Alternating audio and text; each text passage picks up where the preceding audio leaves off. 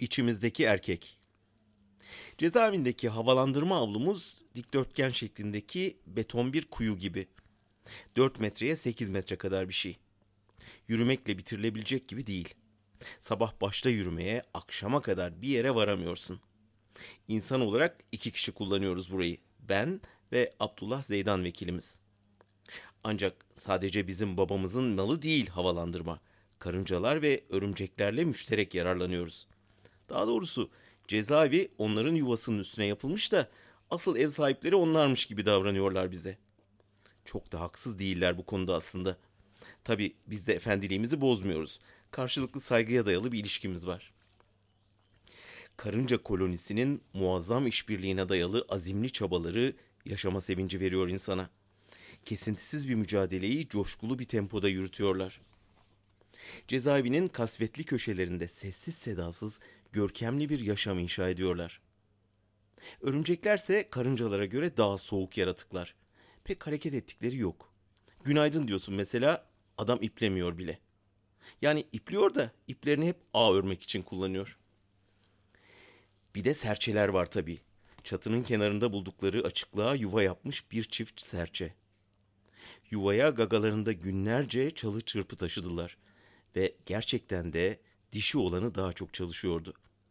Erkek olanı ise arada bir gagasında ufak bir dal parçasıyla ortalıkta dolaşıyordu. Yuvanın girişindeki tel örgülere tüneyip artistlik yapıyordu en fazla. Tabii günahını almayayım, belki de görevi oydu. Yuvanın inşaatı 10 gün kadar sürdü. Bu arada biz de pencerenin kenarına su ve ekmek kırıntıları koyarak kendilerine yardımcı olduk. Serçelerden dişi olanı bir ara abi Allah sizden razı olsun. Bizim sünepeye kalsa yemek işini hayatta halledemez. Bir de yemekle uğraşmak zorunda kalırdım dedi. Bana mı söylüyorsun bacım dedim şaşkınlıkla. Evet size söylüyorum. Anlayabiliyor musunuz beni dedi. Kulaklarıma inanamadım gerçekten. Çocukken yarım yamalak öğrendiğim kuş dilini unutmamışım demek ki. Lafı mı olur hanımefendi dedim. İnşaattır, taşımadır derken bir de yemekle uğraşmayın diye düşündük. Bir ihtiyaç olursa çekinmeyin lütfen. Komşuyuz burada nihayetinde diye ekledim. Sağ olasın abi dedi. Biz böyle konuşurken erkek olanı yuvadan çıktı. Kimle konuşuyorsun kız sen dedi eşine. Hiç dedi dişi olanı. Yemek için teşekkür ettiydim komşuya. Gir içeri diye bağırdı kadının yüzüne erkek serçe. Mesele uzamasın diye sineye çekip yuvaya girdi hanımefendi. Beriki ise bana dik dik bakıp buyur kardeş bir şey mi vardı diye sordu dayılanarak. Yok abi ben yengeye hani bir ihtiyaç. Tamam uzatma varsa bir mesele bana söylersin dedi serçe. Oldu abi o zaman size iyi günler deyip yavaşça kapattım pencereyi. Birkaç gün sonra yengenin doğum yapacağını anladık. Yuvada iki yumurta vardı. Bizim komşuların ikizleri olacaktı. Çift yumurta ikizleri. İnşallah çocuklar babalarına çekmezler dedim içimden. Normalde cezaevinde çiğ yumurta bulundurmak yasaktır. Lakin pişmişinden de yavru çıkmıyor. Anlaşılan hayat yasakların içinden boy verecekti burada da. Bu arada yenge hanımın hamile haliyle çalışıp yuvayı yaptığı anlaşılıyor. Beyefendi etrafa posta koyusun anca. Geçen sabah serçelerin abartılı gürültüsüyle uyandım. Havalandırma kapımız henüz açılmamıştı. Üst kat penceresinden yuvayı daha iyi görebiliyoruz. Kalktım ne oluyor diye camdan baktım. Bir feryat figan ki kulakları sağır edecek gibi. Sanırsın bir yerde gösteriye müdahale başlamış. Kazatmayın, kazatmayın diye biri bağırıyor. Yazar burada Sırrı Süreyya Önder'in aksanı nedeniyle gaza kaz demesine atıf yapmaktadır. Dört erkek serçe yuvanın etrafını sarmış bir ağızdan cikcikleyip duruyorlar. Komşumuz çifte canhıraş bir mücadeleyle yuvalarını korumaya çalışıyorlar.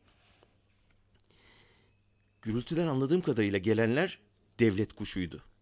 Tüylerini kabartışından amirleri olduğu anlaşılanı bak kardeşim ruhsat olmadan yuva yapmışsınız. Lamıcımı yok. Ya yuvanızı yıkacağız ya da yumurtadan çıkınca bir yavruyu ceza olarak kuş devletine vereceksiniz diye resmi bir tonda bağırıyordu. Diğer üç devlet kuşu da evet evet vereceksiniz diye amirlerini onaylıyordu.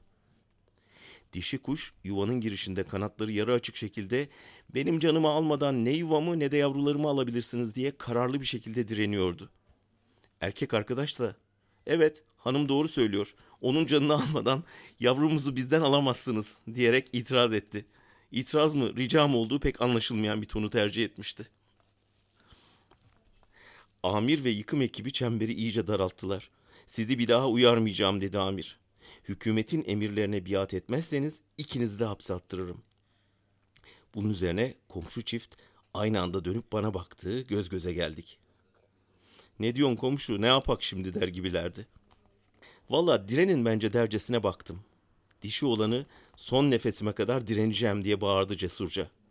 Erkek olanı daha gür bir sesle son nefesine kadar diren hanım diye ekledi. Dişi kuş bir an bile tereddüt etmeden kafa göz daldı resmiyete. Tel örgülerin arasında inanılmaz bir kargaşa, tam bir kaos yaşanıyordu. Dört devlet kuşuna karşı bir dişi kuşun direniş destanı yazılırken erkek arkadaş kenardan sürekli amirim bir dakika, amirim bir dakika, olay çıkarmaya gerek yok. Zaten iki çocuk fazla gelir bize diyerek yalvarır gibi zıplıyordu. Bir ara kavganın ortasında dişi kuş erkeğe öyle bir bakış attı ki erkek olanı tüylerinin içine saklanıp kuşbaşı kadar kaldı. Abartısız söylüyorum neredeyse 10 dakika boyunca dişi kuş tek başına direne direne dört resmi kuşu havalandırmadan kovdu. Dakikalarca yaşanan şiddetli saldırıya rağmen dişi kuşun yuvayı ve yumurtalarını koruma azmi gerçekten inanılmazdı. Kof kabadayılık taslayan hemcimsim bana bakıyordu. Hiç bakma öyle bana Hamza kardeş. Bu arada adını Hamza koydum. Önce içindeki erkeği falan öldürmen lazım dedim. Hamza boş boş baktı bana. Bir şey demedi şimdilik. Yeni bir gelişme olursa yazarım artık.